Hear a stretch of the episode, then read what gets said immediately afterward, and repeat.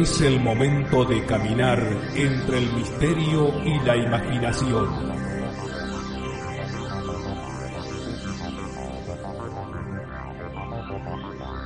Es el momento de caminar al filo de la realidad. Conduce Gustavo Fernández. Junto a Quique Marzo y Emanuel Yudice.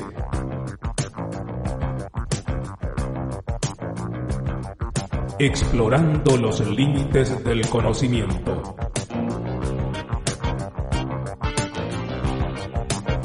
Locución José Ruiz Díaz.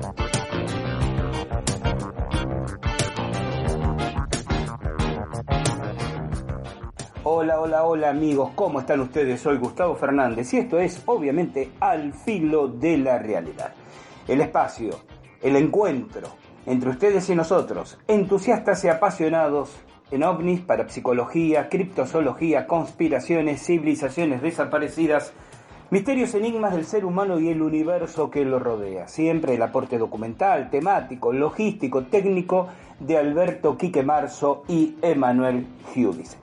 Y bien, vamos a transitar hoy esto que es apenas una introducción a la primera parte de una conferencia que dicté días, muy pocos días pasados, en el Café Ufológico Uritorco. Esto es en la localidad de Capilla del Monte, en nuestra querida provincia de Córdoba, República Argentina. Ya he hablado mucho de Capilla del Monte, del Cerro Uritorco, y también les había comentado que iba a realizar durante cuatro días un viaje grupal, de estos viajes de aprendizaje, que son los que realizamos habitualmente, eh, y desde ya agradecidísimo, no solo a Emanuel y Quique, que estuvieron firmes a mi lado, sino también a Dayana, Natalia, Víctor, Pablo, Adriana, Ángeles y Marcela, todos amigos y amigas que se sumaron a esta actividad y realmente lo pasamos divinamente bien. Inclusive obteniendo algunos resultados muy interesantes que voy a reflejar en un próximo podcast. Pero dejo el suspenso ahí. ¿O no? ¿Spoileo? ¿Me auto-spoileo? No. Bueno, sí, un poquito. Tiene que ver con duendes. Pero de eso vamos a hablar en otro encuentro. Bien, el tema es que la oportunidad de, de nuestra visita eh, motivó una reunión más del Café Ufológico Uritorco. Para la gente que nos sigue, para todos esos amigos y fans que son de otras latitudes, les contamos que el Café Ufológico, que si bien ya ha excedido las fronteras argentinas, es una idea que nace en nuestro país de la mano de un preclaro investigador y, y amigo personal que es Rubén Morales. Rubén tiene hace unos años la idea de reunirse en una cafetería gente interesada en el tema ovni, no necesariamente investigadores, para compartir eh, informalmente experiencias, teorías, hipótesis, para que cada uno tenga un espacio donde poder decir lo que quiera decir sobre el tema ovni. Y esta idea original de Rubén en Buenos Aires, en la ciudad de Buenos Aires, encontró rápidas réplicas, primero en muchas otras ciudades, y ahora también se ha llevado a algún par de ciudades en España, en Alemania, bueno, en otros países latinoamericanos, por supuesto, donde más rápidamente se difundió. No hay una estructura orgánica que reúna todos los cafés, es simplemente para que en esas localidades, obviamente esto inclusive durante la pandemia estuvo, eh, mutó hacia una forma virtual, ahora se está recuperando eh, la presencialidad en los mismos, la idea es que en una misma localidad la gente que está interesada en este tema no quede limitada a una eventual conferencia, a un encuentro o tener que desplazarse a otras localidades para asistir a encuentros de esta naturaleza, sino que tenga como la excusa del café mensual para poder charlar y, y ya sabemos que esto tiene mucho que ver con el alimento del alma, ¿no? Porque la gente que le apasiona la ufología y que eh, invierte tiempo, esfuerzos, dinerillos en comprar un libro, en asistir a una charla, en movilizarse para ver si puede enterarse algo de un episodio, lo hace porque eso le alimenta el espíritu. Entonces, esta idea de regularizar el alimento al espíritu eh, es una idea que fructificó. Siempre me he permitido hacer esta observación. Eh, generar cafés ufológicos y participar del mismo no es investigación ufológica. Eh, digamos las cosas como son, digamos todo. Existen algunos ufólogos que, no es el caso por supuesto de, del, del preclaro fundador de la idea, de Rubén, que es un activo investigador de campo, ¿no? Pero ha ocurrido en distintas ciudades, por lo menos en Argentina, me limito a lo que conozco, donde ufólogos o autodenominados ufólogos lo único que hacen es generar reuniones de café ufológico.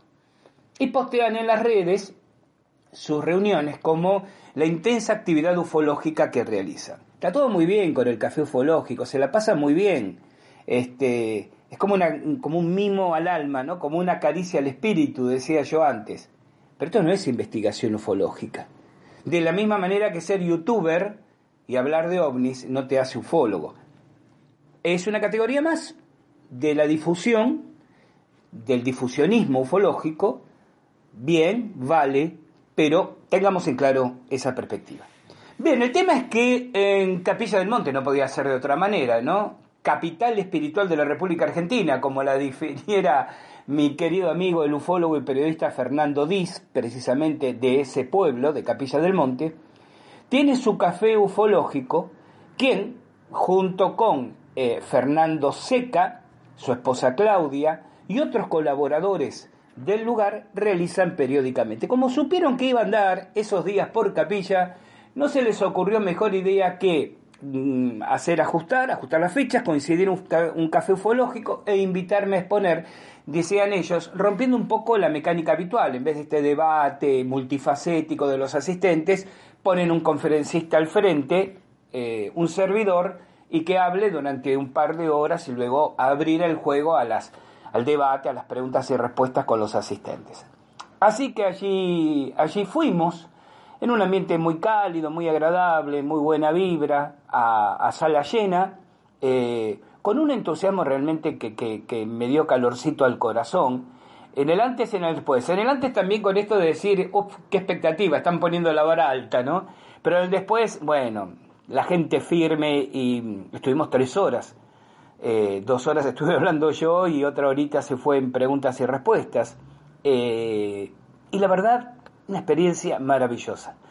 Gracias Fernando Seca, gracias a su esposa Claudia, gracias a Fernando Diz, estaba Mario Aprile también, su hija Teresita, eh, Roberto, un eh, querido y conocido eh, caminador de los ovnis para generar una nueva categoría de Capilla del Monte, gente de Paraná que se fue a vivir a Capilla del Monte, María de los Ángeles, Gustavo, estoy recordando nombres, gracias a la gente de mi grupo y gracias a, a Kike y Emanuel que estuvieron, por ejemplo, grabando la charla que ustedes van a escuchar ahora, que vamos a dividir en dos podcasts a efectos de que no sea tan pesado, tan, tan aburrido. ¿Sí? Eh, no hay mucho más que decir. A partir de aquí, el audio, tal vez alguien lamente no poder eh, ver las imágenes en las cuales en momentos de la charla me remito. Las pueden ver en nuestro portal.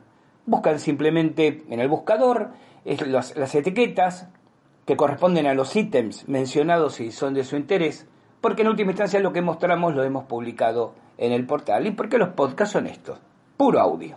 Bienvenidos a esta conferencia entonces en Capilla del Monte. Qué lindo fue regresar a Capilla, qué lindo es después de un mm, poco más de dos años de no llevar grupos por los motivos que ya sabemos, qué lindo fue caminar esos lugares con gente, qué ganas enormes de, en cuanto pueda, armar otro grupo y repetir la, la experiencia. Víctor y Pablo, creo que no mencioné, estaban también en nuestro grupo, ¿no? Cuando estaba dando los nombres, y si lo mencioné, sepan disculparme. Eh, uno a esta altura de la vida se puede permitir estas, estas pequeñas falencias en los recordatorios. No los aburro más. Bienvenidos a esta conferencia en el Café Ufológico Uritorco.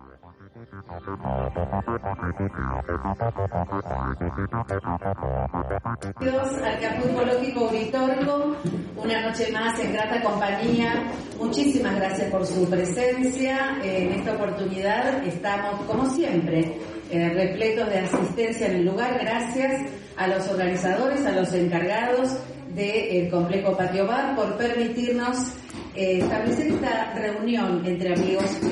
Eh, de eso se trata el Café Ufológico. Mi nombre es Claudia Banchi, Fernando Seca, mi esposo, somos los coordinadores de eh, este Café Ufológico y también el Café Ufológico Encuentros Cercanos. para empezar, pedirles, por favor, que silencien sus celulares a partir de este momento o en pocos minutos para poder disfrutar de una conferencia realmente imperdible, extraordinaria, con toda la información. Ya Fernando les va a ir contando de qué se trata nuestro invitado del día de hoy. Nos sentimos muy, muy honrados de su visita en nuestro café y de su presencia en Capilla del Monte. Eh, por otro lado, vamos a pasar algunos avisos parroquiales, pero primero, Fernando, darles algunas indicaciones de cómo nos manejamos la dinámica dentro de los cafés psicológicos. Muy buenas noches a todos, muchas gracias por asistir. Es un gusto compartir también con gente del grupo ufológico de acá de Capilla del Monte, Mario, Fernando que nos convoca, y bueno, todos ustedes que vienen de distintas partes, Buenos Aires, me dijeron de Paraná también, de dónde eran, de acá nomás, de Casa Grande, así que nos estamos expandiendo. Muy contentos los chicos de Paraná también que vienen con, con nuestro invitado, con Gustavo, y contarles, bueno, hoy va a ser un caso ufológico atípico porque no vamos a seguir la dinámica de siempre, donde eh, compartimos entre todos cada uno de los relatos que podemos tener o los conocimientos sin dar lugar a debate, ¿no es cierto? La idea es compartir como civilización, ¿no? Que tanto nos cuesta. En el caso particular del día de hoy vamos a contar con la presencia de un investigador en los fenómenos parapsicológicos, en la ufología, es escritor, eh, ¿qué más puedo decirles? Y trae un tema apasionante que a nosotros, desde dónde está, acá está mi hija, desde chiquito, cuánto hace 10 años que lo seguíamos gracias a ella, tiene que ver con el sistema de cueva de tallos y todo el mundo intraterreno. Así que quiero darle la muy bienvenida a Gustavo Fernández, que nos viene desde Paraná, desde Ríos, a invitarnos a darnos su conocimiento. Bueno, pero antes de disfrutar de toda la conferencia eh, que nos va a dar aquí nuestro amigo Gustavo, eh, quiero contarles muy, muy buenas noticias. Primero, eh, quiero ah, mandar un saludo enorme hasta Alemania, a la persona Aine del Río, ella está en este momento coordinando mateadas ufológicas desde Colonia, Alemania, y también se abre la posibilidad de mateadas en, Neuquén. Entonces estamos hermanando el mate, que es lo representativo de nuestro país, en Europa, ¿no? Europa que está pasando en estos momentos eh, momentos muy difíciles ¿eh? Eh, por eventos de público conocimiento, así que mandamos toda la buena energía para Inés y todo su grupo y todos los cafés ufológicos de nuestro país hermanados y que de a poco nos vamos integrando, aunque sea en forma virtual. Eso por un lado. Y por otro lado, eh, una muy buena noticia, el próximo mes, durante el mes de abril, vamos a tener la presencia en el cine de teatro Enrique Muño de un caso extraordinario, de un caso emblemático de nuestro país, de la República Argentina, ocurrido allí por el año 1978, y estoy hablando del caso de Juan Oscar Pérez. Juan nos va a estar visitando el próximo mes aquí en nuestra ciudad. Vamos a hacer la proyección de la película en el cine. Nos visita también el director de la película, Alan Stiebelman. Así que es una ocasión más que especial para volver a ver la película, los que ya la vimos, para verla por primera vez y para poder dialogar con Juan mano a mano, porque cuando termine la película vamos a establecer el lazo, el vínculo con el público, que es la parte más linda, la parte donde Juan se muestra tal cual es él, simple, una persona trabajadora del campo y que viene a contar su experiencia de niño con el agregado de experiencias que está teniendo en la actualidad, porque el caso no está cerrado y Juan sigue teniendo una serie de eventos, no voy a adelantar nada, Como ustedes saben, hemos tenido siempre el trabajo periodístico, hace que uno vaya conociendo a la persona, el entrevistado, y he tenido oportunidad de escuchar de primera mano relatos realmente sorprendentes de los últimos tiempos y Juan quiere compartirlos con nosotros. Así que para aquellos interesados, durante la Semana Santa, más precisamente el sábado 16 de abril, a partir de la hora 17 y hasta las 20, en el Cine Teatro Enrique Muñoz está la posibilidad de adquirir las entradas por anticipado o en la boletería del cine ese día. Para más información, aquellos que estén interesados, después les vamos a dejar dos teléfonos y aquí eh, los muchachos del bar nos dejaron pegar la ficha aquí afuera, así que para los que quieran ver y apuntar el teléfono o dirigirse a nosotros, esta es una producción que hace el Café Ufológico Encuentros Cercanos junto con el programa Cielos Profundos que conduce nuestro amigo Fernando Díaz. Bueno, ahí están los avisos parroquiales. Y ahora sí, vamos a dar la bienvenida a nuestro invitado de honor de esta noche y recibámoslo con un muy fuerte aplauso, Gustavo Fernández.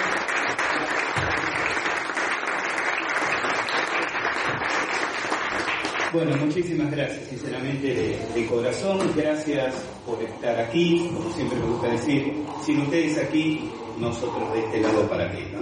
Este, le dan sentido y le dan contexto a esto que vamos a compartir y que para mí es muy especial. Los chicos dicen que es un honor tenerme aquí, miren, y no son palabras vacías. La alegría, el honor, la calidez es mío. Venir a Capilla, reencontrarme con gente amiga de Paraná que hacía 10 años, que, o un poco más todavía, que nos vimos por última vez. Sí, más, exactamente. Fernando Díaz, con el cual hemos transitado tantas cosas, con el doctor al tocayo Fernando, Claudia, Mario, eh, a mi grupo de gente de Paraná, de Catamarca, de Rosario, de Buenos Aires, no me quiero quedar con nadie afuera porque después, de, de Villa Carlos Paz, perdón, porque después se enojan conmigo, y dispuestos a compartir algunas miradas que tratan de ser originales sobre temas ya transitados. Y todo esto no sería posible, y permítanme hacer otra mención más, a dos hermanos de la vida, no los puedo llamar de otra manera, que son Quique Marzo, que está allí atrás, y Emanuel Giudice, que tiene esa gorra, este, que son con quienes integramos dos emprendimientos. Uno, el que estas remeras indican, el Instituto Planificador de Encuentros Cercanos, una organización civil dedicada a investigar en el terreno no solamente el fenómeno ovni, sino distintas estrategias para establecer contacto con las inteligencias que presuponemos se manifiestan detrás de estos fenómenos. Fernando Fernando Seca me definió como un investigador parapsicológico. Eh, por una concepción particular, en la cual no me voy a extender porque los aburriría, creo que la expresión investigador paranormal eh, abunda y abarca más que la expresión ufólogo, investigador del fenómeno ovni. Entiendo al fenómeno ovni no simplemente como una de las posibles explicaciones, la visita de seres extraterrestres a bordo de sus naves este, con ultra tecnología, sino considero siempre otras hipótesis explicativas donde lo interdimensional, lo paranormal, es una pieza importante de interpretación del fenómeno. Y este grupo, IPEC, genera un espacio que se llama Al filo de la realidad en nuestro portal en internet, ustedes van a www.alfiloderealidad.com y van a tener un espacio donde, un sitio donde tienen el abordaje de temas ufológicos, parapsicológicos, revisionismo histórico, sabidurías ancestrales, el acceso a nuestros podcasts, a nuestro canal en YouTube, a nuestras redes sociales, tenemos presencia permanente en todas las redes sociales, inclusive en un grupo de WhatsApp que les envía a quienes se suman las actualizaciones sobre las publicaciones que vamos haciendo. Ahí van a pasar algunas imágenes donde van a ver nuestras redes, van a ver el código QR por si les quieren tomar una foto y después entrar y curiosear en el grupo de WhatsApp. Esta movida es lo que le da sustento a las investigaciones en el terreno, tanto individuales, mías personales, como del, como del Instituto Planificador de Encuentros Cercanos. Pero ¿de investigaciones estamos hablando? Cuando Fernando me dice, ¿de qué te gustaría hablar? Yo le dije, bueno, no sé, ahora me juego ustedes. Pero si me preguntas, hay como dos temitas sobre los cuales quisiera regresar. porque no están demasiado instalados, porque mucha gente no conoce el tema, más que por alguna mención superficial, especialmente en muchos blogs, en muchos sitios de internet, pero también en otros medios, gráficos, radiales, televisivos. Y porque considero que no sirve estar caminando este tema si no tenemos algo novedoso que aportar. Reflexiones, conclusiones, materiales, datos. Hace 22 años que, primero con Quique, con quien somos amigos desde 1989, y luego, bueno, con Emma, venimos realizando nuestro podcast. Ustedes saben lo que son los podcasts, ¿verdad? Estos audios, estos programitas de radio colgados en internet, que ustedes pueden descargarse, pueden escuchar online, lo pueden bajar a su teléfono, escucharlo en otro momento, que realizamos un podcast que se llama El filo de la realidad. El filo de la realidad en realidad inició en el año 1989 como programa radial en la ciudad de Paraná a los pocos meses que yo me radicara en esa ciudad, yo soy oriundo de Buenos Aires, pero vivo en Paraná desde el año 1989. Ese programa radial ganó un espacio significativo en la audiencia de ese momento, en la única radio AM de la ciudad de Paraná, los domingos a la noche, y durante siete años se sostuvo con una repercusión mediáticamente muy significativa. Pero nos enamoramos tanto de ese producto, quisimos tanto al filo de la realidad, que en el año 2000, y ya con el advenimiento de Internet, lo transformamos en un formato de audio, cuando la palabra podcast ni siquiera existía, un formato de audio que la gente podía descargarse de Internet. Y los años fueron pasando, la tecnología fue evolucionando y ahora en una plataforma, en Evox, pero también a través de Spotify, decenas de miles de personas en el mundo siguen todas las semanas, hay una producción semanal de nuestro podcast Al Filo de la Realidad. El leitmotiv de Al Filo de la Realidad es, salimos al aire, presentamos el podcast cuando tenemos algo original que compartir. Volver a hablar, esto de ninguna manera es una apreciación, un juicio de valor sobre los centenares de podcasts de estas temáticas que existen en, en lengua española. Es simplemente una observación personal. Quizás porque uno ha hecho radio muchos años con esa otra mirada de la difusión de la temática. Volver a hablar de lo que ya se ha escrito. Vamos a hablar del enigma del Triángulo de las Bermudas. En nuestro encuentro de hoy, el caso Borosnev. Y porque citamos al investigador A o al periodista B que dicen, que comentan, simplemente ocupar un espacio para presentar lo mismo que nuestros oyentes pueden encontrar en otros lados, no nos motivaba. Entonces el criterio es, vamos a hablar cuando tengamos algo nuevo, una investigación, datos, reflexiones, proponer una mirada. Y desde hace 22 años, una vez por semana, venimos sosteniendo esa propuesta. Entonces, cuando vuelvo a la observación de Fernando, me dice, ¿de qué vas a hablar? Yo dije, bueno, voy a tratar de llevar un par de temas que son conocidos, especialmente uno de ellos, y con el que voy a comenzar, lo presentó Fernando, la famosa cueva de los tallos en Ecuador, pero voy a tratar de acercar no nuevas especulaciones, no eh, remitirme a textos, libros, publicaciones, videos que otros han hecho, sino cuál es el ángulo diferente que le podemos dar a esta temática. Todos tienen una idea más o menos de lo que son las cuevas de los tallos. Para quienes no, en rápida síntesis, en el año 1965 un húngaro argentino, es decir, un húngaro nacionalizado argentino llamado Janos Moritz, Juan Moritz en su naturalización, que estuvo viviendo en Argentina hasta el 62 y después se fue a probar suerte en el mundo, manifiesta haber descubierto en la provincia de Morona, Santiago, en el oriente ecuatoriano, en el Amazonas ecuatoriano, un complejo de cavernas que los nativos conocían y siguen conociendo como el nombre de tallos, los tallos.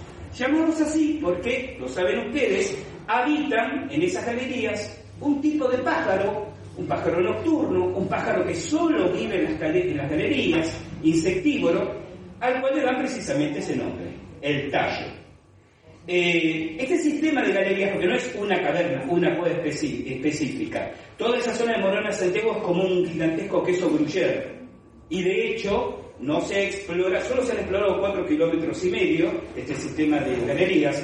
Se especula que se extiende prácticamente por todo Ecuador y buena parte de Perú, porque esto está muy cerca de la frontera en litigio con Perú, y hay especulaciones, voy a ser redundante, aún más especulativas, que dicen que es posible que estas galerías se conecten hasta Norteamérica o hasta Sudamérica. Insisto en esto último que dije, son especulaciones. La naturaleza de una especulación es que no necesita probarse en la medida en que uno acepte que es una especulación. Si yo digo, yo especulo que pueden extenderse hasta Sudamérica, hasta Argentina, y usted me dice, bueno, pero ¿cuál es la prueba? ¿Cuál es la evidencia? No, estoy simplemente especulando. Porque es posible, y aquí hay un punto muy importante. Una cosa es que algo sea posible y otra cosa es que sea. ¿Se entiende lo que digo? Y yo entiendo esto en el ámbito de la investigación de terreno, en el ámbito de la ufología, en el ámbito de la parapsicología y en el ámbito de las civilizaciones desaparecidas. Cuando a veces alguien dice, bueno Gustavo, pero es posible que los atlantes hayan emigrado a las Pléyades y desde allí se comuniquen telepáticamente con nosotros, digo esto que acabo de decir. Sí, es posible. Eso no significa que sea probable, es decir, que se pueda demostrar.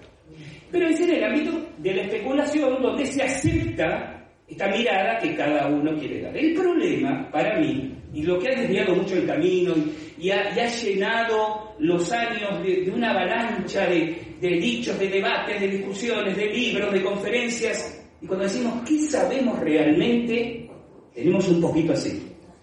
Algo que a mucha gente le resulta incómodo. No, pero que yo vi un video en YouTube donde un youtuber explicaba cómo en realidad los Illuminati están en contacto con los reptilianos, entonces por eso empezó la guerra en Ucrania, pero sí, sí, una hermosa construcción, pero demuestra algo, demuestra tu sesgo de aceptación.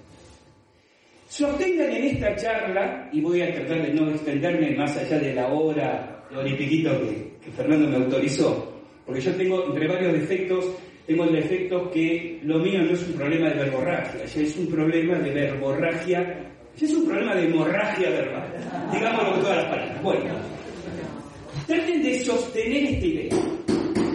Dos cosas que creo nos distancian mucho de entender qué pasa con estos temas. Cuando digo estos temas, digo todos estos temas que a ustedes y a nosotros nos apasionan es que confundimos el sesgo de aceptación con una confirmación. ¿Qué es el sesgo de aceptación? Algo muy humano, yo también lo tengo. Como lo que dice Fernando en su programa va por el lado de lo que yo pienso, claro, él ha demostrado, no, pero tienen que escucharlo a Fernando Díaz, tienen que escucharlo a Fernando Díaz, por supuesto, pero al margen de esto, tienen que escucharlo porque ya da todas las respuestas. Y lo que estoy diciendo es, piensa como yo, esto es el sesgo de aceptación, que es un patrón psicológico absolutamente natural, normal en la especie humana. Alguien me dirá, bueno, Gustavo, es obvio, yo voy a escuchar a los que piensan como yo, voy a leer a aquellos que, con los que me siento identificado, no voy a leer a los que piensan distinto, ese es el gran error. Tenemos que leer de todo y tenemos que escuchar de todo. Tenemos que escuchar a los escépticos, me corrijo, a los, a militantes, porque el escepticismo es una postura filosófica muy sana. Lo concluyo a ver las evidencias. Hablo de estos negadores, ¿no? Que niegan el ovni, la acupuntura, la biopatía y la inmortalidad del cangrejo. Cualquier cosa que se les cruza lo niegan. Hay que escucharlos, porque es la única manera que voy a poder discernir cuando escucho distintas campanas. Esto es lo primero que tengo que tener en cuenta. Cuando aparece un investigador, me incluyo, y propone algo, y dicen, che, qué interesante, a mí me parece que tiene razón. Deténganse en un momento a decir, ¿tiene razón o mi sesgo de aceptación me está llevando a pensar como él?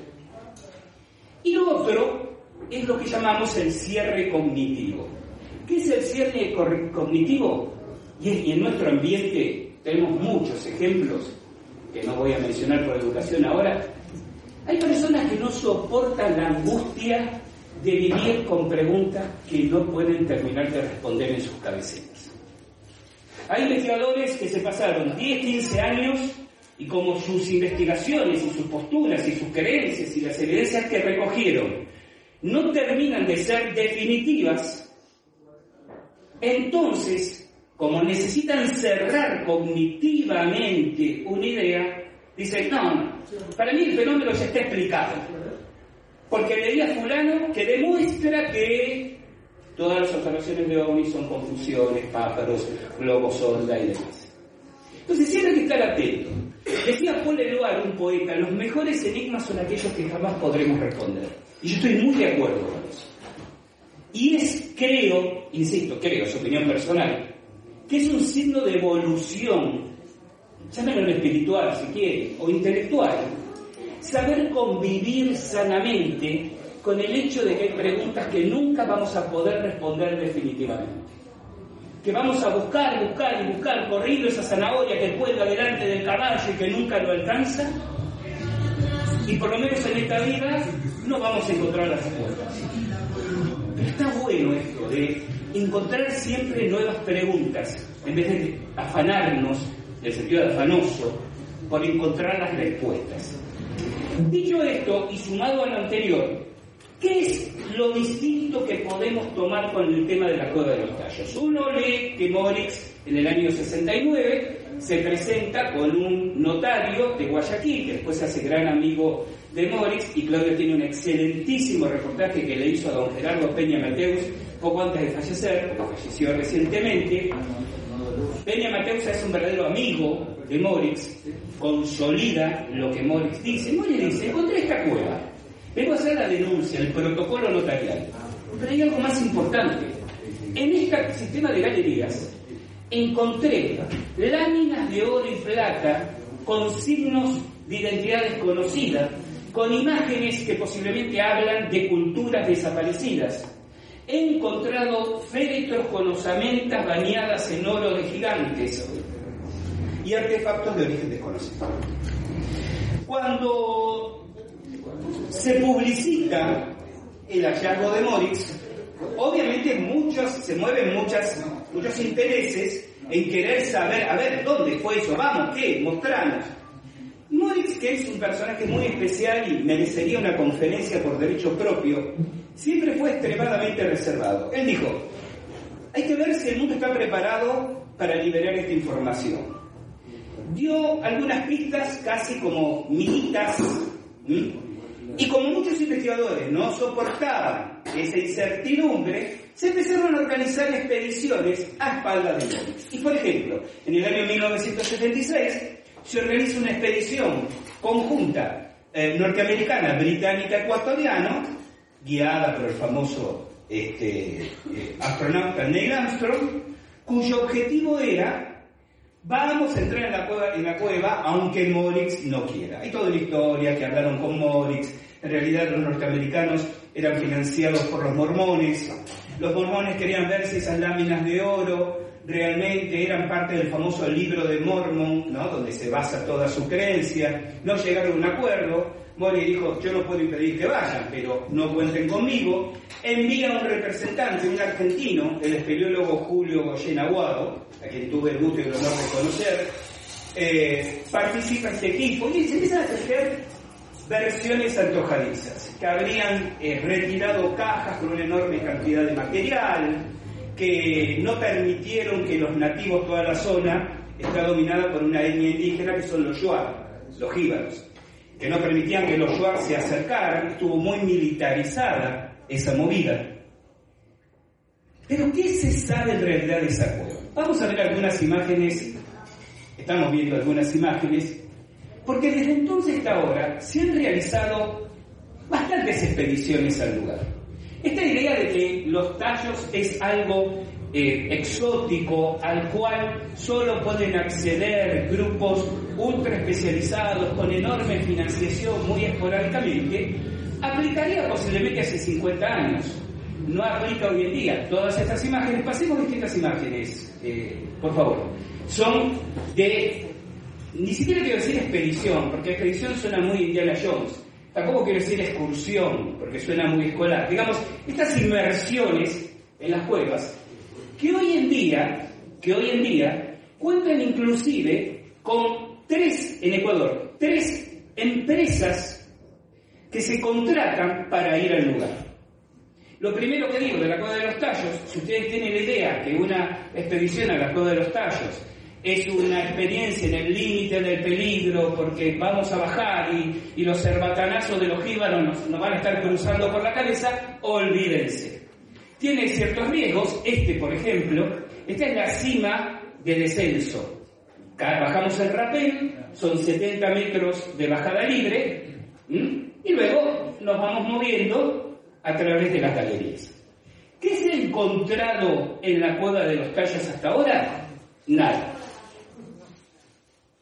absolutamente nada, en los cuatro kilómetros y medio recorridos.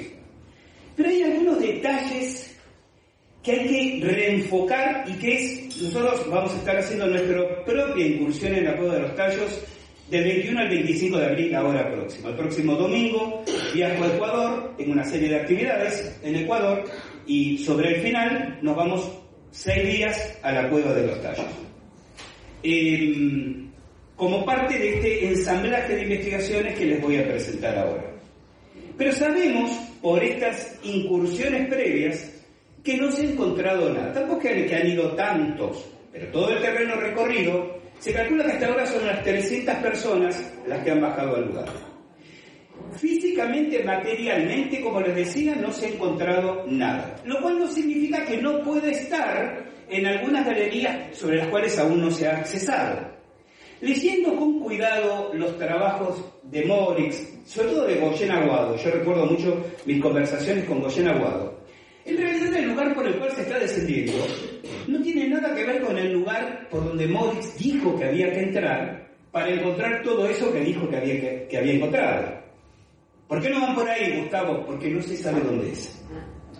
Las referencias dicen que en el cercano río Coangos hay un recodo y en ese recodo hay un hueco donde según el nivel del agua uno puede entrar, mojándose por supuesto, o bien tiene que nadar en apnea, una estancia breve, 15 metros, y sale una sala que lleva a la cámara donde Boris dice haber encontrado esto. El problema es que el Coangos está lleno de recodos, y los que han sido investigados hasta ahora no presentan ningún orificio que vaya hacia el macizo rocoso donde está el sistema de galerías. Es obvio que ustedes dirán, bien, pero si ya ha ido tanta gente y no encontraron nada, ¿por qué van a ir nuevamente ahora en abril ahí? Lo dije antes, porque tenemos que proponer algo distinto, algo original, y esto es lo que ya les cuento que vamos a hacer. Encontrar esa entrada secundaria requiere agotar primero, y creo que en esto todos vamos a estar de acuerdo, requiere agotar primero todas las instancias normales de acceso a investigación. Es decir, cuando llegamos a la conclusión de que por las entradas comunes no hay ya manera de llegar a la famosa galería de las láminas de oro, en el caso hipotético que hayan existido, que también podemos decir esto, recién entonces empezaremos a pensar de cómo organizamos una nueva expedición o nuevas expediciones que trabajen sobre el río más allá de lo que se ha investigado hasta ahora, buscando esas otras entradas secundarias. Queremos agotar la explicación si por este sistema de acceso no queda nada nuevo de lo que hablar. Yo tengo una percepción muy personal, pero es lo que moviliza al grupo operativo Tallos, que es como se llama el grupo que hemos conformado, con gente en Ecuador y se suman eh, amigos y amigas de otros países, en este abordaje que vamos a hacer. Yo estoy convencido de que Moritz, en primer lugar, no necesitaba inventar ninguna historia. Moritz no hizo fortuna con la cueva de los tallos. Recuerden que von Däniken hace su famoso bestseller el oro, el oro de los dioses alrededor del tema de los tallos y viaja a Ecuador y lo encuentra Moritz, pero Moritz no lo lleva a la celda. Y Däniken, que quería así vender sus libros, inventa que había bajado a las cuevas y mezcla en ese libro la información que tenía de las cuevas con las láminas que un sacerdote llamado Carlo Crespi de la ciudad de Cuenca decía haber recibido de los. Crespi era un sacerdote muy querido y sigue siendo, ya falleció hace muchos años, pero muy recordado en la ciudad de Cuenca por la enorme obra social que hizo con la gente pobre, con los niños, fundó un sinnúmero de escuelas y realizó mucha actividad cultural y social en la selva, aculturalizando muchas aldeas shuar. Y muchos indígenas a través de los años le regalaban cosas que encontraban en la selva. Objetos arqueológicos, láminas con extraños grabados. Yo tuve oportunidad en dos circunstancias de reunirme con estas láminas. Una en Buenos Aires, donde un investigador había íntimo amigo de Goyen Aguado, antes de la muerte de Goyen Aguado, había recibido de él tres láminas, una de plata, una de oro y una de cobre. Si venían de los tallos o alguien las inventó, no tenemos idea, pero las láminas están. Y en Cuenca tuve acceso a la colección que quedó del material del padre Crespi. Y uno ve ahí material que posiblemente haya sido inventado tardíamente. Crespi era un tipo muy humano. Si venía una persona con una lámina, él se la compraba porque él decía que hacer caridad con los pobres o con los indios, darles dinero, era una falta de respeto. Entonces le decía, si tú me traes algo que encuentres, yo te lo compro.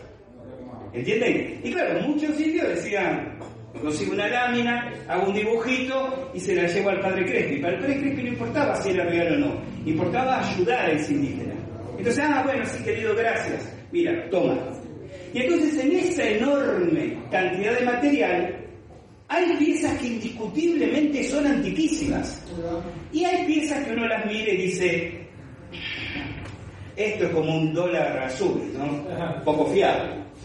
Pero indiscutiblemente yo no, no, uno necesariamente la documentación del padre Crespi con la coda de los tallos, porque Crespi nunca dijo que ese material provenía de la coda de los tallos. Sí dijo que provenía de los Shuar, y sí dijo que provenía de la región donde se encuentran los accesos a la cueva de los tallos. Entonces esto me llevó a plantear este escenario. ¿Es la cueva de los tallos admitiendo que el enigma exista, que el misterio esté, que los objetos aún se encuentran en ella, una anomalía histórica? Es decir, en el medio de la selva y del primitivismo tecnológico este, precolombino, hay un lugar que fue usado como depósito de material por alguna cultura olvidada, o hay un contexto geográfico histórico en Ecuador, en el actual Ecuador, que nos habla de la presencia de extrañas civilizaciones desaparecidas, de donde la cueva de los tallos puede ser simplemente la frutilla del postre, pero solo una frutilla. ¿Entienden el planteo? Es decir, ¿es los tallos algo solitario, perdido en la selva? ¿O hay otras cosas que nos dan un contexto histórico del enigma más elaborado. Fuimos a investigar esto, por eso los tallos, la cueva de los tallos queda, como les decía, como la frutilla, ¿no? Como el trabajo final.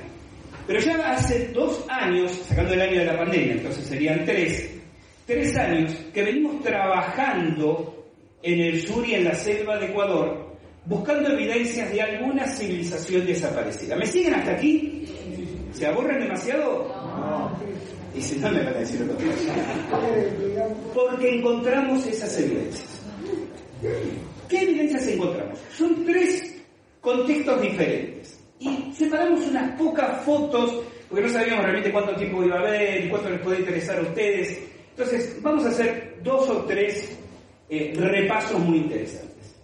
Vamos a comenzar con una anomalía arqueológica conocida como los menires de Quillusara. Emma, vamos a, a Quillusara. Quillusara es un paraje que se encuentra en la provincia de Loja, Loja es otra provincia de Ecuador, pegadita a la provincia de Morona, Santiago, ¿no? Loja está entre Morona, Santiago, esta provincia, y la provincia de Azuay, donde se encuentra la ciudad de Cuenca, que es donde vivía Crespi y donde nosotros tenemos, digamos, nuestra base de operaciones. Mientras van viendo este video, en este lugar Kiyusara aparece esto que ustedes están viendo aquí. Un conjunto de monolitos, yo lo llamo menires. Ustedes saben que si piensan en términos de historia y de arqueología celta, europea, tienen tres tipos de construcciones megalíticas. Los menires, que son piedras verticales, los dólmenes, dos piedras verticales con una horizontal encima, con un una puerta, y los cromlech, que son círculos o líneas de menir. En Quillusara aparece, está esto que ustedes están viendo aquí. ¿Quién lo hizo, Gustavo? ¿Cuándo lo hicieron? No se tiene la menor idea. Comentaba con los chicos antes de la charla que arqueológicamente Ecuador es bastante desordenado el tratamiento del arqueológico. Me explico para ser educado. No hay hay mucho personal. En realidad lo que se hace, lo poco lo hacen más voluntades individuales, gente que pone dinero en su bolsillo, trata de rescatar. Eh, un alcalde local eh, trató de limpiar esta zona, que estaba cubierta de vegetación, hizo estos caminitos de piedra para que la gente que va al lugar pueda ver, pero no hay ninguna investigación hecha sobre este apasionante conjunto megalítico. Yo te voy a pedir, Emma, que pongas un poco de volumen, dejemos que hable el Fernández de la imagen y luego entro yo con algunas reflexiones. No sé si está conectado el sonido de la imagen. Sí, creo que sí. Bueno, no se hagan problema, continúo yo, deja, dejar de no, no perdamos tiempo. Sí, igual Piensen ustedes, como muestran las imágenes, granito, granito que no hay en el lugar, granito, bueno, si no, Ale, no te preocupes.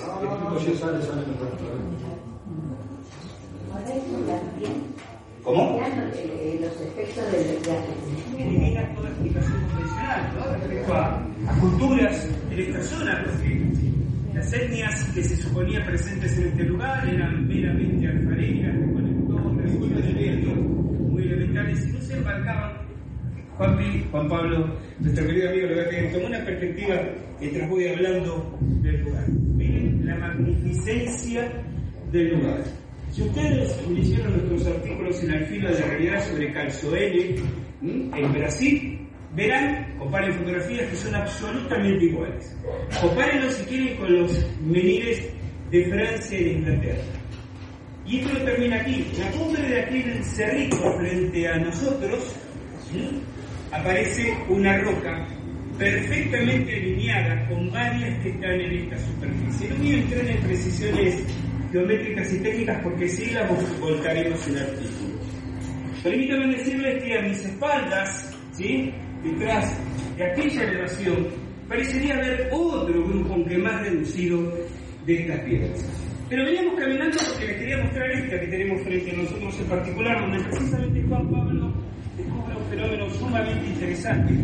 En esta roca hay un punto que se repite luego en un par de rocas más abajo, donde ustedes se instalan con la brújula y además de tener una perfecta alineación con aquella que está sobre la ladera y una que está casi a la entrada, fíjense que estamos a la vera de la ruta, tiene la particularidad que en estos puntos la brújula enloquece. Enloquece, en realidad comienza a vibrar y se separa de su eje, gira hasta 180 grados. Una anomalía magnética muy puntual y muy particular que se da solo en ciertos lugares. Por una cuestión de, de tiempo de este pequeño video, no los voy a llevar a recorrer toda la extensión del sitio. Pero permítame, ven a mi lado, Juan Pablo, si podemos hacer una ampliación de aquellas cuatro que ven allí en la dirección estoy señalando en este momento, perfectamente alineadas una detrás del otro, que eh, anula la explicación convencional de rocas naturales emergiendo del suelo. Pero, ¿se les parece? Caminamos y demostramos los petroglifos. Venga, quitémosles el audio, dejar que siga corriendo el video y explico. Hasta aquí ustedes podrían decir, bueno, qué interesante, alguna cultura indígena que puso menires, pero ¿qué tiene de extraño? Tiene de extraño que, como dije, no hay granito en la zona, se ha traído de otro lado, mínimamente 40 kilómetros del lugar. Todas estas rocas, queda claro que no son afloramientos de una masa pétrea subterránea. Eh, para ver que muchas están caídas precisamente, accidentalmente o porque la gente a través del tiempo la ha tumbado, ¿no? Entonces, se han cortado de formas más o menos perfectas y se han ido colocando en el lugar. Tienen extraño los petroglifos que aparecen en ellos, que todos tienen remembranza con adoración a seres cósmicos. Tiene de extraño que donde yo hablaba de esa de la anomalía magnética es, muy particular porque el mismo problema o el mismo detalle interesante lo encontramos en otro conjunto que les voy a mostrar después. Son rocas específicas con cierta simbología, o sea, con ciertos petroglifos, donde ustedes acercan la brújula y la brújula gira violentamente. No hay enterramientos de, de, hierro, de metales que puedan provocar esa perturbación, ¿sí? Bueno, ahí tienen algunos de los, de los petroglifos, el video, todo, este material ustedes lo tienen accesible en el canal de YouTube de Al Filo de la Realidad, por si se quieren instalar y verlo con, tranquilidad. Eh, y además no hay, no solo en Ecuador, no hay en toda Sudamérica, excepto en un punto en el noreste de Brasil, yo lo menciono en un momento, Calzoine, en el estado de Amaná, donde haya otra cosa similarmente, aproximadamente similar a esto. Es de un exotismo absoluto. ¿Qué dice la gente del lugar? No hay un recuerdo de cómo, quién, cuándo, dónde, pero hay una leyenda la leyenda dice que hace mucho, mucho tiempo, porque cuentan los abuelos de los abuelos que le contaron sus abuelos, cayó un meteorito del cielo, esto es como dice, lo que dicen los lugareños. Yo después voy a hacer una actualización de esa leyenda. Cayó un meteorito del cielo y hizo reventar el suelo y aparecieron estos monolitos. Esto no tiene nada que ver con la realidad geológica, porque no hay carácter meteorítico en el lugar, porque no hay granito para, uno piensa en, el golpe de una piedra, por ejemplo, en la tierra, ¿no? que expulsa los residuos, pero para que expulsara residuos tendría que haber mucho residuo de granito. Nunca habría alineamientos, observen este alineamiento de rocas y van a ver que luego me muevo hacia lo que parece la entrada de un recinto ceremonial. Estas organizaciones geométricas no son producto de la de la casualidad, eh, ¿cómo reinterpretamos la historia del meteorito? Yo creo que cuando la gente hoy dice del lugar, no, lo que pasa es que cayó un meteorito hace mucho, mucho tiempo y saltaron las piedras, la historia original o el relato original debe haber sido, bajó una luz del cielo y cuando la luz se fue, habían aparecido los menites. ¿Comprenden? Lo mismo solo que lo primero es dicho en un lenguaje asequible a la cultura contemporánea, la idea de un meteorito que cae, ¿no? Y hace reventar las piedras, y yo lo transformo de una manera mucho más ingenua, si se quiere, pero mucho más eh, coherente con el pensamiento indígena local, al hablar, ¿y qué si lo que hoy llama esta gente cayó un meteorito, sus abuelos, que no conocían la palabra meteorito, hablaban de una luz que bajó del cielo. Y esta gente con más cultura, con más lectura, dice, claro, esa luz tiene que haber sido un meteorito. Esto es evidencia clarísima, evidencia física, tangible, de la presencia de un grupo que tuvo tecnología, tecnología de corte, tecnología de transporte, tecnología de alineación, simbología, capacidad de abstracción, por la riqueza de los símbolos del lugar, insisto, ahora la charla no es sobre Quillusara, por eso hago el comentario, y es una anomalía que no encaja en la historia de Ecuador. Pero esa anomalía magnética que describimos aquí, la encontramos en otro lugar. Vamos ahora a Catayo, por favor. La encontramos en un paraje que se llama Catayo, que se encuentra muy próximo al descenso a la cueva de los tallos. Catayo está en Morona, Santiago, está muy cerca del Coangos, del mismo río, y es un lugar donde hay estas rocas, que sí son rocas de la zona de las estribaciones montañosas cercanas, muchas sin embargo han sido desplazadas, y que presentan muchas de ellas simbología muy compleja, pero además presentan las mismas anomalías magnéticas que las rocas de Quillusara. Los tallos, este es uno de los últimos lugares civilizados antes de entrar en la selva y llegar a los tallos. Estamos ahí casi a la puerta de las cavernas. Una de mis pasiones es la radiestesia. E investigando con esas famosas varillas radiestésicas, conocidas como el rode en el lugar, observamos que las principales rocas con anomalía y simbología se encuentran en el cruce de lo que llamamos en radiestesia líneas Hartmann, que es una especie de entramado energético que cubre la superficie del planeta. Lo que eso está diciendo que esta cultura sabía cómo detectar puntos energéticamente significativos de la Tierra para entronizar ahí algunas de estas rocas con estas simbologías tan particulares. Hay distintos grupos, este es el más accesible, inclusive una municipalidad cercana ha puesto un cartelito, ustedes lo habrán visto en un momento, ¿no? Petroglifos de Catayo, pero estuvimos, vamos a la fotografía, Manuel, por favor, estuvimos revisando toda la región y empezamos a encontrar muchas otras rocas que no estaban censadas, hicimos todo un trabajo con un GPS de ir marcando la posición de todas las rocas para después convertirlas. Rocas donde, por ejemplo, habían impactado rayos y la orientación del norte magnético, fíjense, es casi exacta con la fractura del rayo. Y esto es muy interesante. ¿Por qué? Porque radiestésicamente se sabe que cuando el rayo golpea casualmente en un cruce de líneas Harman, si hay fractura en una roca, la roca se va a alinear de acuerdo a una de las dos líneas Harman del cruce. Y esto se cumple también aquí. Vamos pasando otras.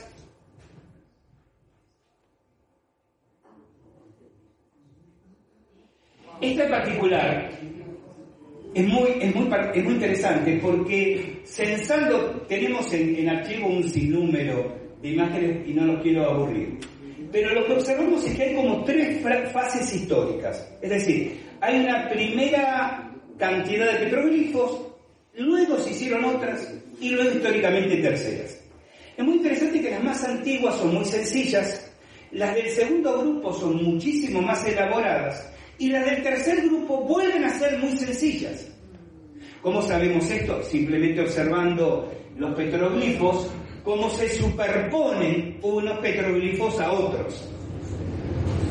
¿Qué piensan ustedes? Sigan este, este, esta, línea de, razonamiento. Cuando dicen, hay una cultura que evolucionó, es decir, petroglifos muy sencillos, muy, muy vastos, ¿no? Evolucionó, petroglifos muy ricos simbólicamente, y luego esa cultura decayó violentamente.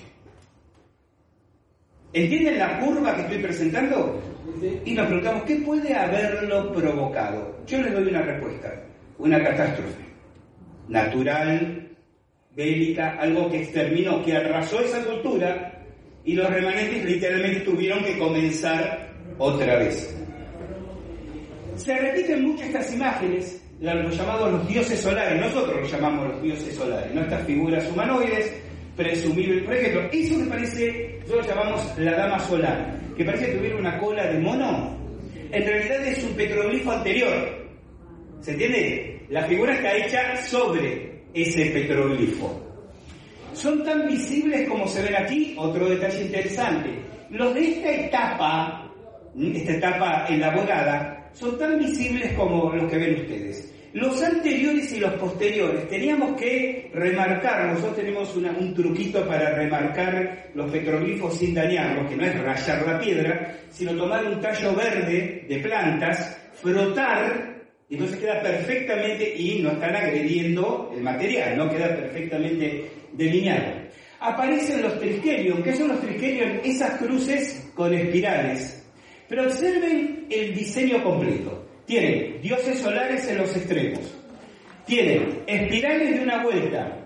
Ven esa espiral cuadrada, cuadrado circular, representa el concepto de espiral. Tienen espirales de dos vueltas, ven arriba. Tienen espirales de tres vueltas y tienen espirales de cuatro vueltas. O sea, tienen espiras de una rosca, o de un torque, como se le dice, de dos torques, de tres torques y de cuatro torques. La espira simbólicamente y en todas las culturas independientemente de la geografía, porque es algo arquetípico, es decir, es parte del inconsciente colectivo, representa la búsqueda de la evolución espiritual. Es como la idea eh, eh, psicológica del ser, ¿no? de, volverse hacia adentro para encontrar su yo. Cuando se presenta una sucesión eh, increyendo, progresiva, de espiras, de una rosca, de dos, de tres, de cuatro, si la rosca simboliza, la espiga simboliza la búsqueda de la evolución o la búsqueda de la comprensión, mejor dicho, interior, esta secuencia habla de un camino espiritual, de un camino iniciático.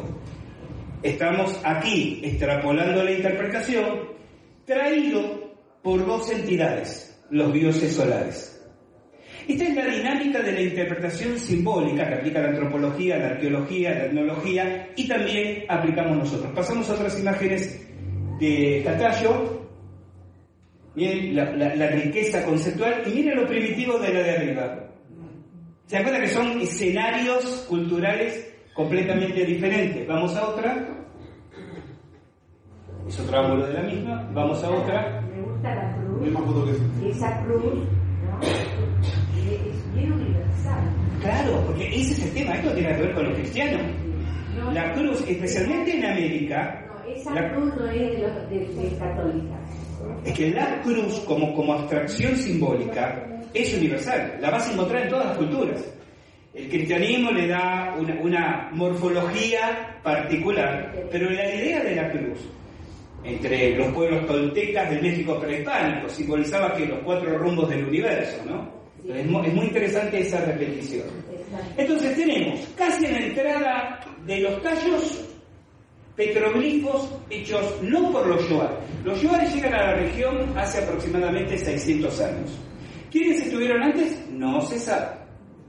¿Los Yoar hicieron petroglifos? Sí, hacen aún, aún siguen haciendo, pero hicieron durante estos siglos muy, muy sencillos, muy rudimentarios, muy desproporcionados, pero rendían ofrenda y culto a los petroglifos más antiguos. Entonces tenemos, cerca de la cueva de los tallos, precisa una cultura con gran capacidad de abstracción simbólica. Esto es muy importante, porque cuando buscamos civilizaciones avanzadas, siempre buscamos pirámides, templos, pero eso es solo una forma de manifestarse la civilización. La civilización se puede manifestar muy bien viviendo en comunión con la naturaleza y adquiriendo dominio sobre los planos naturales y sutiles del ser humano. Y eso queda evidenciado cuando son capaces de expresar ideas de una complejidad, de una riqueza como la que muestran estos petroglifos. Entonces tenemos ahí la cueva de los tallos. Alrededor de la cueva de los tallos una riqueza simbólica, eh, incognoscible en cuanto a su origen, nos alejamos un poco más que Yusara, una cultura que trajo piedras de 40 kilómetros, alineó menires, les dio propiedades muy particulares. Aquí tenemos en, en Catallo, por ejemplo, dos rocas que son como proas de barco, las dos apuntan a la, a la boca de la cueva de los tallos, las dos tienen las mismas anomalías magnéticas que las de Quillusara. Y tenemos gigantes. Yo les voy a contar algo muy, muy personal, ¿no? Uno a través de la vida lee muchas historias de gigantes, muchos relatos de gigantes. Yo, siempre fui como bastante descreído. Siempre dije, bueno, este tema de los gigantes es algo, es una transliteración bíblica. La Biblia dice, había, gigantes entre los hombres en esas épocas y tomaron por mujeres a las hijas de los hombres. Y yo decía, gigantes, las limitaciones biológicas. En Ecuador me di con las evidencias así, en la cara. Porque uno va leyendo que encontraron huellas de gigantes en tal lado, que encontraron huellas de gigantes en otro. Yo había encontrado un par de huellas de gigantes en un río eh, que se encuentra al noroeste de Texas, en Estados Unidos, el río Paluxy. El río es, muy poco profundo y transparente. Y entonces ustedes van caminando por el río y ustedes ven, hay una cosa, es una cosa muy particular, que también existe en otras partes del planeta. Yo hablo de las que yo estuve investigando. Huellas de dinosaurios fosilizar la huella al lado de huellas humanas. Hay una sola, bueno, hay dos explicaciones. Una que había seres humanoides en tiempos de los dinosaurios, la otra que había dinosaurios en tiempos humanos. Me cierra mejor la primera. Pero entre ese mosaico de huellas hay dos huellas de pies humanos de 80 centímetros de largo. Y hay un gran debate sobre si han sido cinceladas en algún momento o son naturales. La erosión del agua, recuerden que le dije, esto está bajo el nivel del agua, el río fluye permanente, impide poder hacer una evaluación de la roca porque si había evidencias de, acción humana, la erosión ya las ha borrado. Me había encontrado en, Texas con, con ese dato, pero tampoco me convenció mucho, me fascinaba más esa contemporaneidad entre huellas de dinosaurios y huellas humanas que estas huellas de gigantes en particular.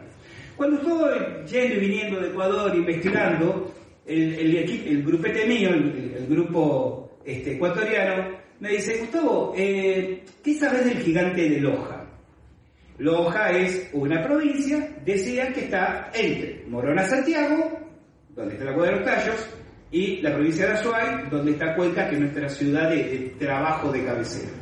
Está relativamente cerca todo esto que dije antes. Yo había leído la historia, pero nunca me resultó muy creíble. Se decía que en la provincia de Loja se habían encontrado hace muchos años huesos de un gigante de 7 metros de altura, este, que habría desaparecido, que se habrían enviado algunos huesos al Instituto Smithsoniano, que el Smithsoniano dijo que no tenía ninguna evidencia de cuál era la naturaleza de esos restos óseos que había un curita local que había rescatado un enterratorio y lo había conservado hasta su muerte, que después que murió desapareció el esqueleto, había encontrado un gigante completo, y que un pedazo de fémur de ese gigante había terminado en manos de un investigador austríaco llamado Klaus Dona.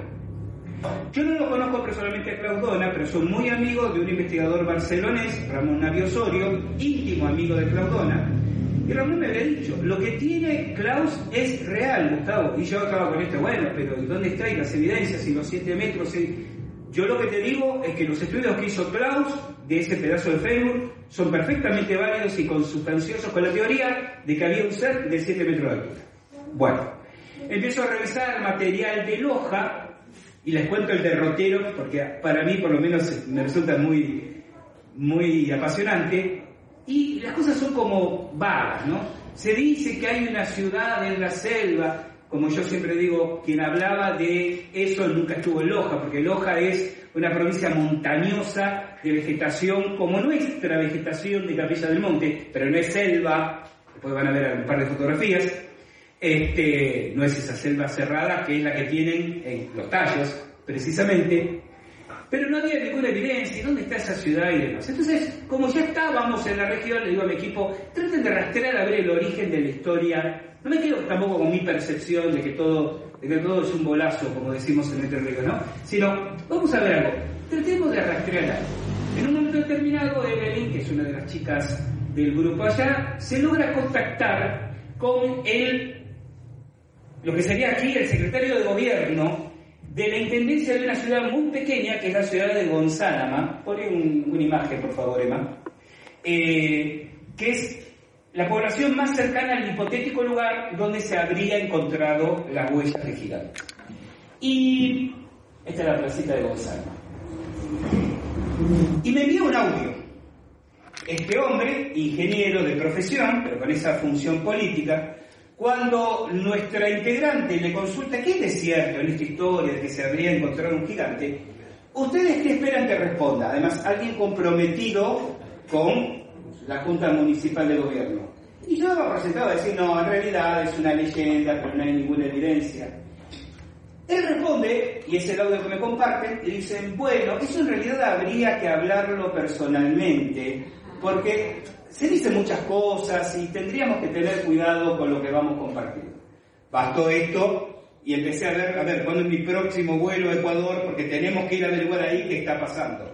Se los hago fácil, hicimos todo el trabajo de contacto, nos fuimos con el grupo a Gonzalo, en Loja. Nos reunimos con esta persona y esta persona me dice, sí, después Después nos hicimos muy amigos y él me dice, yo no sabía quién eran ustedes, entonces quería ser muy prudente, quería conocerlos, quería ver cuáles eran las intenciones. Cuando pasábamos todo ese filtro, Francisco nos dice, Francisco Piedra, el nombre de él, nos dice, yo los voy a llevar al lugar donde se, se, desenterró el gigante. Van a poder hablar con la señora que estuvo cuando se desenterró. Y si tal vez pueden ver algunas cositas más. Vamos a ver qué nos quieren mostrar. Yo me acuerdo cuando tuve esta charla, digo, pero Francisco, entonces vos en el gigante. Me dice, sí, Gustavo, si yo lo vi de niño. ¿Cómo lo viste de niño? Claro, yo era monaguillo, el curita que les conté antes, este, y un día veo un gran cajón de madera en, la sacristía que habían arrastrado dos este, obreros y se me ocurre ir a abrir de una enorme cantidad de huesos gigantescos. El chico tenía en ese momento nueve añitos. Y le dice, padre, ¿qué es esto? Osamentas de, de un infiel, hijo, pero cierra eso y no vuelva a salir. Él no le dio importancia hasta que pasados los años empezó a encontrar más antecedentes. Bien, ya tenemos una persona que había visto a los nos vamos al medio de la montaña, al pueblito, con Lucía Luna, la señora de 92, mostrame la foto de la que estoy con Lucía. De 92 años, yo quisiera llegar a los 92 así, por el estado físico y por el estado mental, por la lucidez de esta señora. ¿Y la historia cuál fue? Bueno, que el famoso curita no era, digamos, un protector del patrimonio cultural, era un huaquero. ¿Sabe lo que es un huaquero? Alguien que va y desentierra objetos arqueológicos para venderlos en el mercado negro. Eso hacía el curita. Resulta que, cuenta la señora, en 1964, un señor, dice ella, ella está, tiene su casita, esa casita, a 300 metros de donde desenterraron el gigante. Ella no participó del desentierro, pero se encargó de preparar la comida para el equipo que trajo el cura para desenterrarlo. Y frente al patio de su casa, o sea, un par de metros hacia aquí, armaron el esqueleto antes de cargarlo en mulas y llevárselos a la, a la casa del cura. Es decir, estuvo ahí. Entonces, ella cuenta de que venía un señor, por ahí pasa una de las ramas del eh, del camino de los incas, casi frente a la casa de ella. Está en perfecto estado, entonces la gente lo usa para ir y venir. En la zona se producen enormes diluvios con desplazamientos de red de terreno. Después de una gran tormenta, viene un campesino caminando por el Capañán, pasa literalmente frente a la casa de Lucía, y le llama la atención, ve que hay un gran deslave a un lado del camino, algo que parecía una osamenta que sobresalía de la tierra pensando que se trataba de fósiles, porque esta gente es muy sencilla, pero entiende este concepto de los animales prehistóricos y demás, va, desentierra dos o tres y se encuentra que son parte, uno de ellos reconoce como una mano humana gigantesca. ¿Qué hace este caballero? Lo que hace todo buen campesino en 1964. Sale corriendo a contarle al cura, que era este cura. Y entonces por ahí muy bien, hijo, gracias por el dato, organiza el equipo y se va a trabajar allí. Doña Lucía nos cuenta un dato muy interesante. Dice, desenterraron y cargaron la osamenta del cristiano ese en unas mulas y se lo llevaron. Hay como una leyenda en el lugar que dice que había otros gigantes enterrados muy cerca. Pasemos a alguna otra imagen, de la trinchera, por ejemplo, donde todavía está la trinchera del 64, no, no, la trinchera, la trinchera. La trinchera llámase, cuando yo estoy de espalda, como saliendo de un pozo. Bueno. ¿Ven que, está cortado el terreno? Bueno, eso es lo que ha quedado, está rellenado por la lluvia y demás, de la fosa que cavaron para retirar el gigante. Lo que le pregunto a doña Lucía es, ¿y no volvieron a buscar más? Y fíjense lo que me responde en nuestro canal, tienen una larga entrevista a ella y ella dice esto que ahora les estoy resumiendo. No, después de lo que pasó, pregunte, ¿qué pasó? Dice que el grupo que estuvo trabajando pasó toda la noche vomitando en un estado de debilidad, dice, la gente caía al piso, eran ocho o nueve, dice, no recuerdo, estaba mi marido entre ellos, que en paz descanse, vomitó el hombre toda la noche, eh, no podían digerir la comida. estuvieron tan mal que tuvieron que guardar reposo aquí un día antes de poder cargar los huesos y llevárselos. ¿Cuál es uno de los síntomas inmediatos en el vómito y la debilidad física, independientemente que deje secuelas o no? Claro, radiación. Sea que queden secuelas o sea que no, la primera reacción orgánica es la debilidad física y el vómito. Y esta gente no podía saberlo. Entonces, voy a empezar a abreviar. Lo van a ver en el video, es una forma de incentivarlos a que lo busquen. La mujer dice, no, porque después vino, vino el gringo este, Claudona, a buscar y le compré unos pedazos. Después mm, dedujimos que en realidad el pedazo principal que tiene Claudona se lo vendió el cura. El cura vendió todo antes de morirse, muchos años antes de morirse. Eso es que lo preservó este, hasta su muerte y después, no, no, el cura lo fue vendiendo. Y el misoniano, el misoniano nunca lo respondió si recibió alguna vez eso o no. Piensen lo que quieran, o que no quieren hablar, o que dijeron otra vez con esta pavada, no sé. El misoniano nunca lo respondió. Claro, dice la señora, yo antes era muy tonta porque venían gringos, venía gente de la ciudad y me daban 5 dólares, 10 dólares, quedaban algunos pedazos que no, porque no se llevaron todos, medio como que no, sacaron la totalidad. Yo en realidad creo que Lucía y su familia siguieron excavando por su cuenta, ¿sí? Y habrán encontrado algo más. Dice, pero nos quedan unos pedazos, ¿los quieres ver? Dice, yo no se los vendo a nadie ahora, pero quiere ver. Y nos empezó a traer un montón de pedazos que están en el video. Todos los pedazos son discutibles porque son fragmentos muy pequeños. Si es tejido óseo petrificado, no queda ninguna duda, cuando uno lo ve, la materia esponjosa, solidificada del tejido óseo, pero hay un trozo muy particular que uno lo reconoce como parte de un cráneo. Ahora, si yo extrapolo lo faltante del cráneo, tengo un cráneo de este tamaño. toda la conversación, tenemos que volver a lo de Lucía, le caímos bien, y sí, regresen, los, dejo trabajar en mi finca, porque decimos radiación, presunción de otros enterramientos. Tenemos que volver más gente, más equipo y empezar a hacer sondeos. Pero la hija de, Lucía, también presente, en ese momento me dice, mamá, pero este, dile que vayan a, a.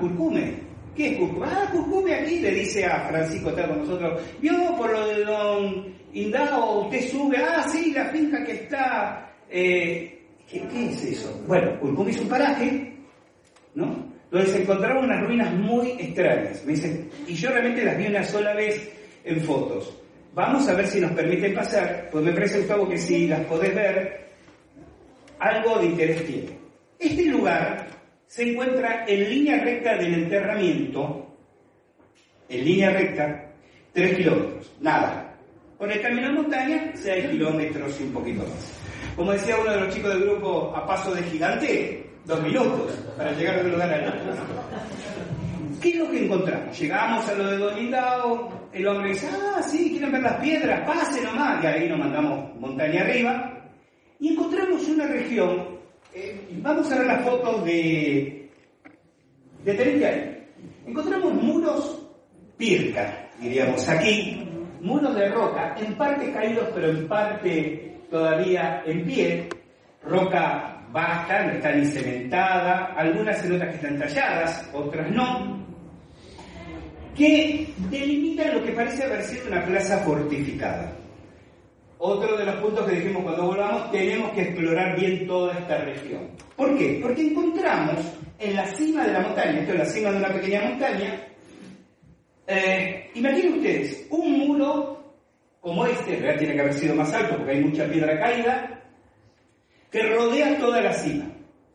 Un camino ancho de un metro y medio, sigue subiendo la montaña, otro muro mucho más alto, y lo que es una típica posición defensiva.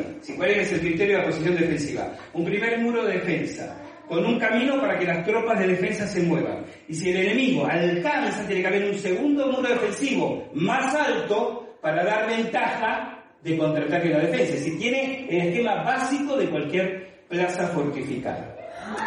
Vamos a otra de las fotos.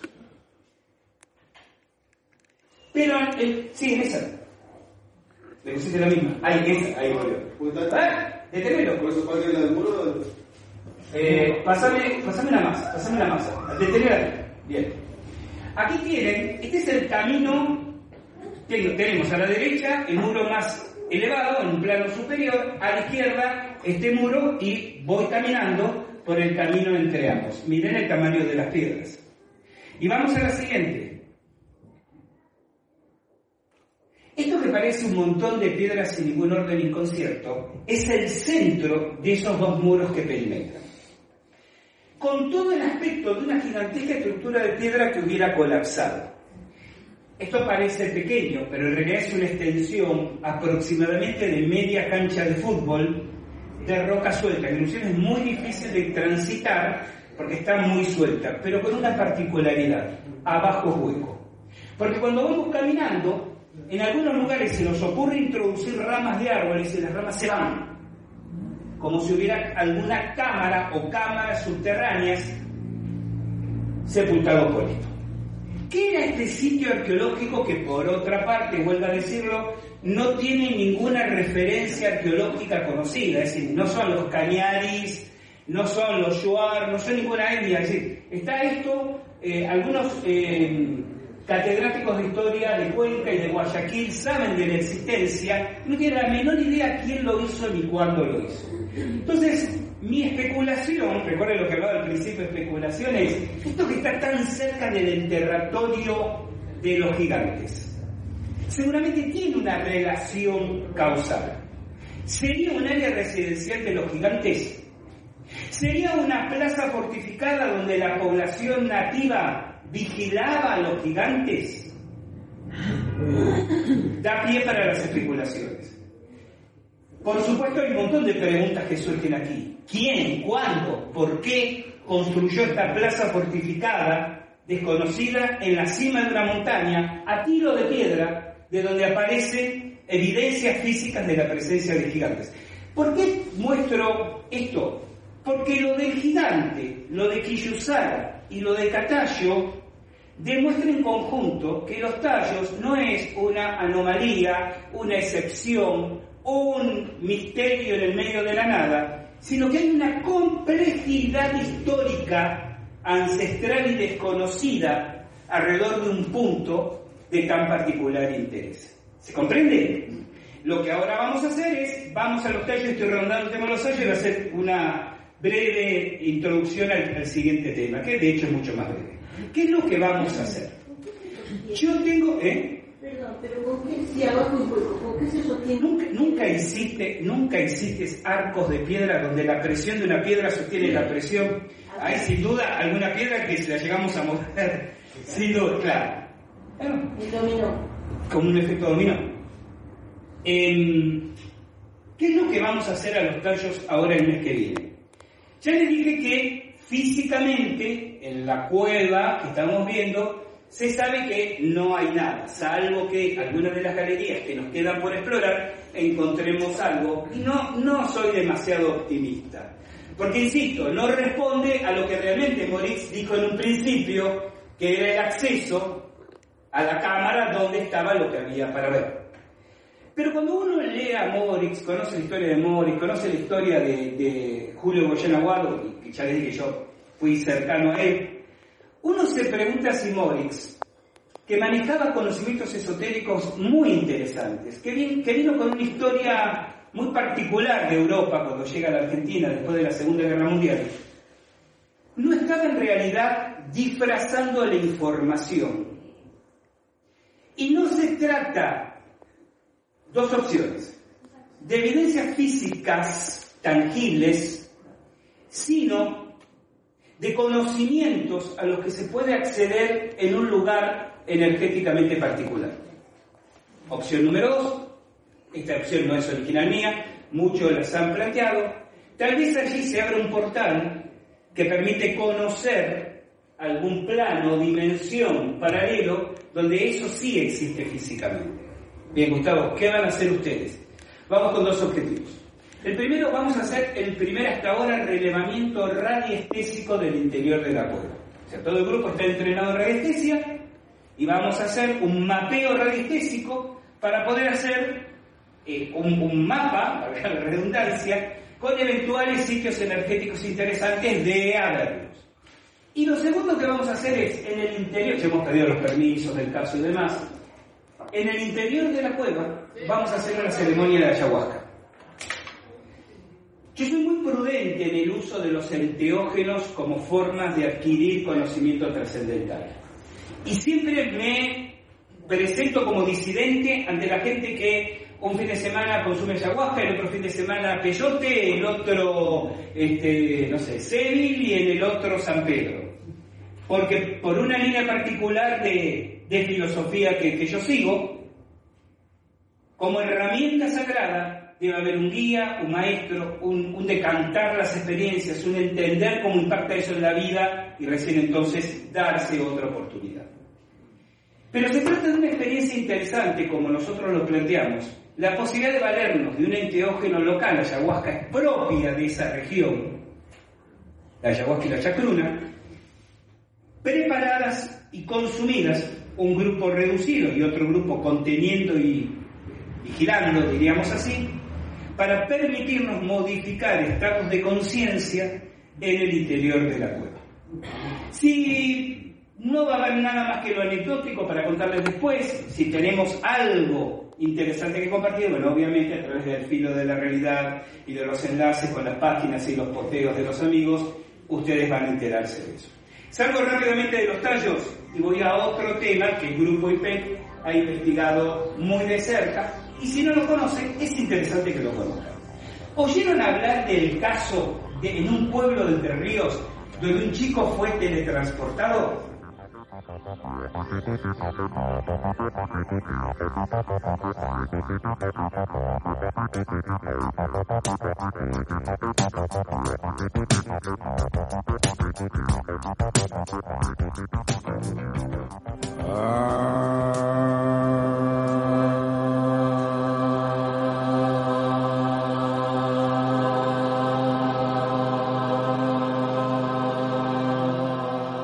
La Atlántida y la Lemuria, el continente de Mu y Pacífica.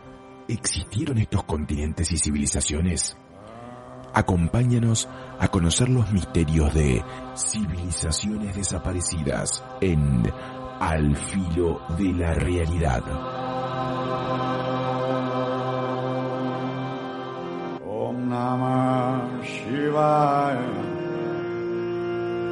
ॐ नमः शिवाय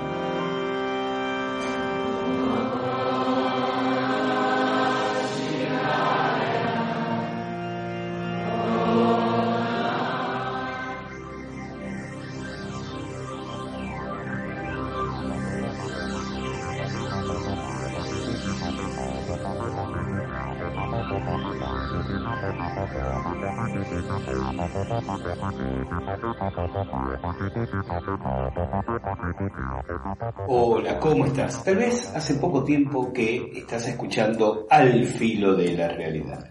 Si es así, te comento que somos un grupo muy pequeño de personas que hacemos esta y otras actividades vinculadas con la difusión de los temas que a vos y a nosotros nos interesan, ovnis, civilizaciones desaparecidas, criptozoología, conspiraciones, fenómenos parapsicológicos. Hacemos esta difusión como una manera de poner en el escenario de los interesados el resultado de las investigaciones que realizamos. Pero no te estoy comentando nada nuevo, nada que no hayas escuchado ya en el filo de la realidad. Lo que sí te comento es que estas actividades las realizamos absolutamente financiadas con nuestros propios bolsillos. Y si sos uno de los incondicionales, de aquellos que nos vienen escuchando desde hace años, no hay nada nuevo que tenga para decirte porque ya nos conoces. Entonces, a unos y a otros, estoy aquí para pedirles que nos den una mano, para que nos acerquen su colaboración libre, voluntaria. Vas a encontrar por ahí un botón, una tecla de color azul que dice apoyar.